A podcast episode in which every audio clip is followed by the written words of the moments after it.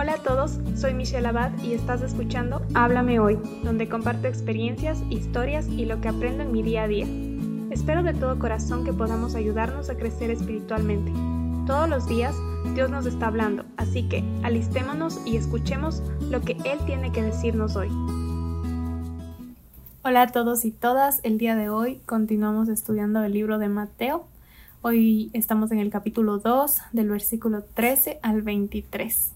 Continuamos estudiando la historia de Jesús, su contexto y todo lo que ocurrió antes de que Jesús comenzara su ministerio. Es asombroso ver cómo pasan tantas cosas, y en estos versículos vamos conociendo un poco más del carácter de Dios, su grandeza y su amor por nosotros. Recordemos un poco de lo que vimos en el anterior capítulo, episodio, en los anteriores versículos acerca de, vimos acerca de los magos, eh, cómo ellos fueron a conocer a Jesús, a verle, dónde estaba, y también cómo Herodes estaba turbado por el nacimiento del rey de reyes. Y hoy sabremos cómo Jesús no llegó a manos de Herodes, quien lo quería matar, y cómo Dios obró para que nada interfiriera en su plan perfecto de salvación. Así que comencemos orando antes de que el Señor nos antes de aprender más del Señor y para que Él nos esté mostrando y abra nuestros corazones para saber qué es lo que nos quiere decir hoy. Gracias Padre por este día, gracias Señor porque nos das una oportunidad más de aprender de ti. Te pido Dios que el Espíritu Santo esté en los corazones y las personas que escuchen este mensaje, Señor. Te pido que, que nos llenes de gozo, nos llenes de fe eh, aprendiendo sobre ti, sobre tu historia y cómo estuviste aquí en el mundo, Señor. Bendícelos y guárdalos en el nombre tuyo, oro. Amén. Comenzamos leyendo del versículo 13 al 15, que dice, Después que partieron ellos, he aquí un ángel del Señor apareció en sueños a José, y dijo, Levántate y toma al niño y a su madre y huye a Egipto, y permanece allá hasta que yo te diga porque acontecerá que Herodes buscará al niño para matarlo. Y él, despertando, tomó de noche al niño y a su madre, y se fue a Egipto, y estuvo allá hasta la muerte de Herodes, para que se cumpliese lo que dijo el Señor por medio del profeta, cuando dijo De Egipto llamé a mi hijo. Cuando partieron los magos, un ángel del Señor les mandó a que vayan a Egipto. Esto me hizo pensar en cómo Dios sabe y tiene el control de absolutamente todo. Como ya lo hemos hablado antes, Dios ve el tiempo de manera diferente y conocía por qué caminos tenían que ir.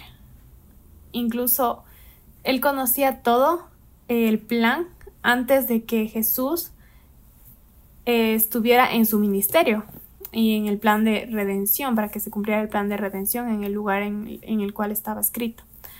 Personalmente suelo cuestionar mucho los pasos por los que Dios me dirige siempre creo que por donde yo quiero ir es mejor que por donde Dios me está llevando.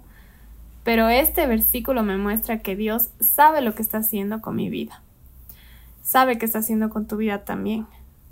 Desde mi ojo humano y mi mente limitada puedo ver la situación completamente mala y alejada del propósito de Dios, pero Dios puede estar moviendo piezas para protegerme, moviéndolo todo para acomodarme en donde debo estar en este momento y me cuida. Recordemos siempre que Dios es el único que puede ver el mapa completo y nada se le escapa. Él sabe lo que está haciendo y Dios es bueno. Y eso que creemos que no servirá, Dios lo está controlando. Lo usa para bien, para tu bien.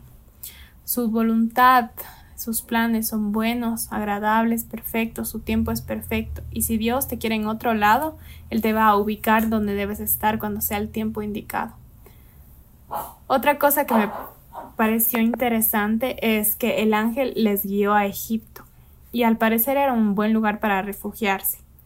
Es un punto donde se encuentra protección.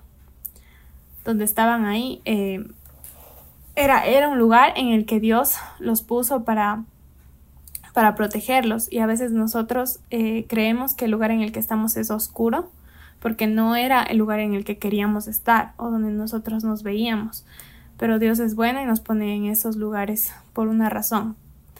E incluso yo tiendo a buscarle mucho lo negativo a todo pero Dios me está llamando mediante estos versículos a cambiar de actitud, porque lo que Él hace es bueno y me deja donde debo estar. Por otro lado, María y José pasaron viajando y obedeciendo la palabra de Dios. Digo viajando porque estuvieron de, de lado a lado, pero ellos confiaban en quién dirigía sus pasos y a dónde tenían que ir. Ellos estaban dispuestos a hacer lo que Dios les diga, a estar en donde Dios les llamaba a estar. Y quizás ellos ni siquiera se daban cuenta de cómo lo escrito ya se estaba cumpliendo. Pero ellos habían respondido en obediencia, porque José se levantó y se fue, apenas eh, supo y tuvo la revelación del ángel. No cuestionó, él solo confió y caminó hacia donde el Señor le llevaba. Aprendamos a responder en obediencia, creyendo ciegamente en nuestro Dios porque tenemos nuestra fe bien puesta en Él y conocemos su carácter y sabemos que Él es bueno. Él nos cuida y nos provee lo necesario en el lugar en el que estemos. Continuamos leyendo del versículo 16 al 21 que dice, Herodes entonces, cuando se vio burlado por los magos, se enojó mucho y mandó a matar a todos los niños menores de dos años que había en Belén y en todos sus alrededores, conforme al tiempo que había inquirido de los magos. Entonces se cumplió lo que fue dicho por el profeta Jeremías cuando dijo Voz fue oída en Ramá, grande lamentación, lloro y gemido. Raquel que llora a sus hijos y no quiso ser consolada porque perecieron. Pero después de muerto Herodes, he aquí un ángel del Señor apareció en sueños a José en Egipto diciendo Levántate, toma al niño y a su madre y vete a tierra de Israel, porque han muerto los que procuraban la muerte del niño. Entonces él se levantó y tomó al niño y a su madre y vino a tierra de Israel. Aquí vemos la maldad del ser humano y cómo ésta nos lleva a hacer cosas inimaginables, como el pecado nos lleva a la muerte, y este es un ejemplo claro de cómo nuestros corazones egoístas pueden estar completamente cegados y enfocados en destruir, en evitar que, que algo interfiera con nuestro camino, con nuestras decisiones, con nuestra vida. Y bueno, Dios eligió venir al mundo tomando forma de hombre, siendo un niño que no podía amenazarles, y el hombre en respuesta quiere deshacerse de él, porque no quiere su, su autoridad, Aquí vemos nuestra naturaleza, nuestra falta de temor de Dios, el Creador. Y ahora vemos mucho esto de cómo el mundo ha perdido por completo el respeto hacia Dios y cómo se dirigen hacia Él, como si no tuviera el mundo en sus manos, como si Él no fuera el Todopoderoso, como, él, como si Él fuera pequeñito y no pudiera hacer nada. Y, y Dios tiene muchas cualidades, es por eso que estamos haciendo esto, estamos queriendo conocerle, estamos queriendo aprender de su palabra, entender su grandeza y comprender que Él se merece todo este respeto y reverencia por quién es, por cómo es. Continuamos leyendo para terminar los últimos versículos que son del 22 al 23 que dicen Pero oyendo que Arquelao reinaba en Judea en lugar de Herodes, su padre, tuvo temor de ir allá pero avisado por revelación en sueños se fue a la región de Galilea, y vino y habitó en la ciudad que se llama Nazaret, para que se cumpliese lo que fue dicho por los profetas, que habría de ser llamado Nazareno. Bueno, Jesús creció en Nazaret, era un pueblo pequeño, con mala reputación, pero Dios lo utilizó para marcar un antes y un después en esta tierra. Fue su gran plan, su, su obra maestra, todo lo que estábamos esperando y lo hizo en, un pequeño pueblo. El carácter de Dios es increíble y aquí lo vemos bastante y es contrario a nuestra mente humana que está completamente corrompida. Porque aquí nosotros estamos buscando quizás un buen lugar para crecer profesionalmente, um, en algún lugar en donde nos puedan ver, nos admiren y seamos llamados exitosos según la definición de este mundo y que nos vean grandes ante los demás para decir que hemos logrado algo en esta vida.